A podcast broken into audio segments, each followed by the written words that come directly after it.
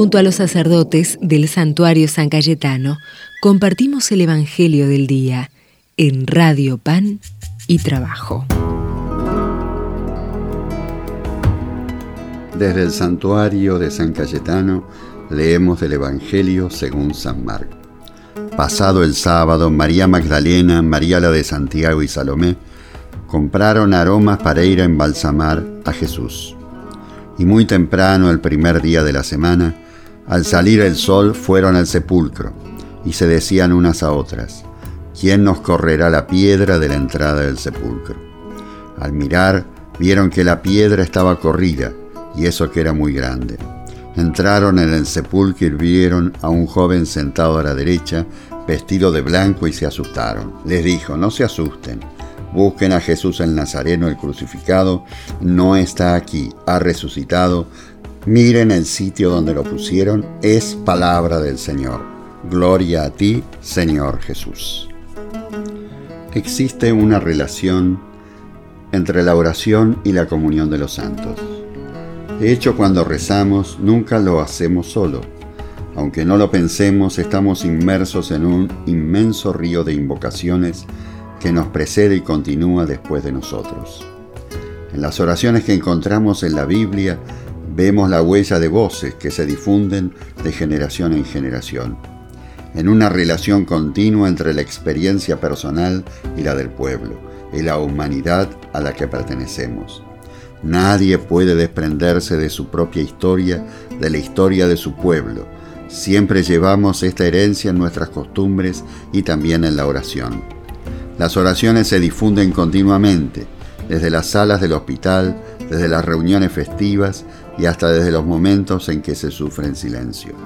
El dolor de cada uno es el dolor de todos, y la felicidad de uno se derrama sobre el corazón de las demás. Las oraciones siempre renacen.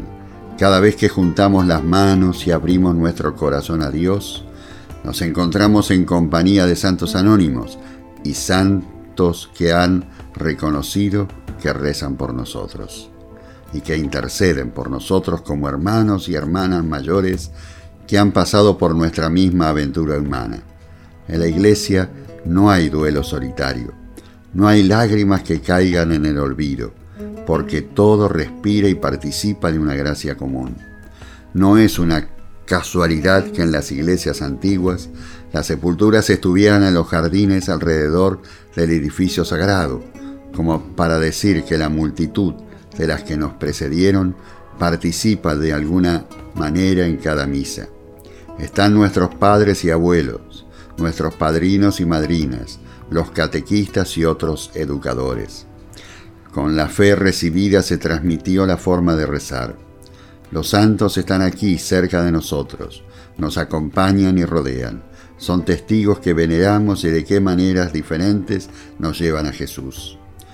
Los santos nos recuerdan a Jesús. La santidad es un camino de vida, de encuentro con Jesús, ya sea largo o corto o un instante, pero siempre es un testimonio. Un santo es el testimonio de una persona que conoció a Jesús y lo siguió. Desde el santuario de San Cayetano les envío la bendición de Dios que es Padre, Hijo y Espíritu Santo. Amén. Quiero ser santo Señor, me cuesta tanto seguirte. Quiero ser santo Señor porque vos me lo pediste. Y aunque me cueste, aunque no pueda, aunque reviente, aunque me muera,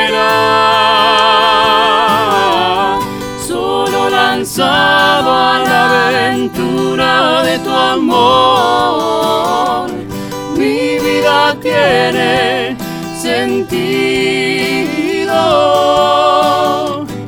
Solo lanzado a la aventura de tu amor, mi vida tiene sentido.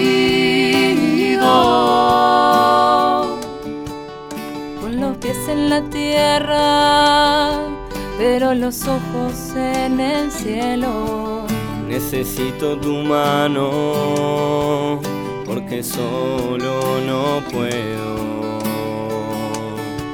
Y aunque me cueste, aunque me cueste, aunque no pueda, aunque no pueda,